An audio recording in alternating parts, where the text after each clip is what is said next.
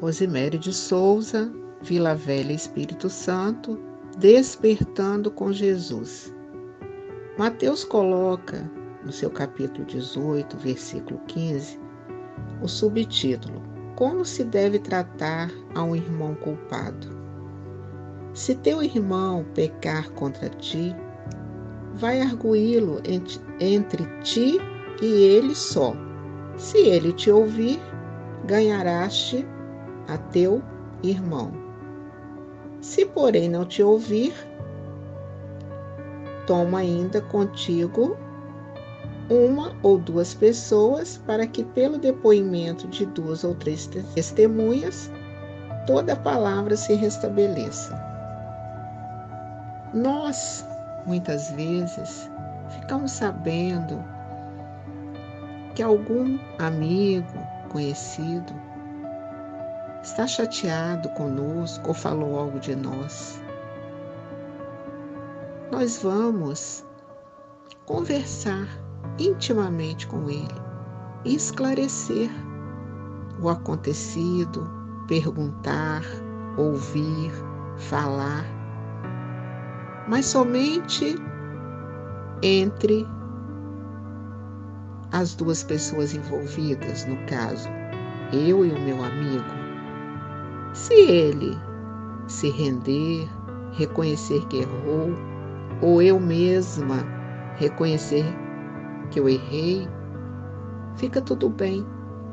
Ganhamos um irmão, nos tornamos mais irmãos. Mas muitas vezes as pessoas ainda trazem, e nós mesmos, né?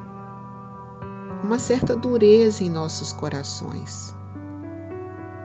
Então, o que importa é o que nós fazemos, o que nós falamos, o que nós pensamos. Se nós procuramos esclarecer ou nos retratar, nos desculpar, vamos caminhar para frente, para o alto. Por quê? Porque Deus tudo vê, tudo sabe. E como já falamos, a responsabilidade nossa é do que realizamos. Porque muitas vezes nós vemos uma situação e no fundo, quando chegamos próximos, é muito diferente daquilo que julgamos. E Jesus já nos recomendou: não julgueis para não serdes julgados.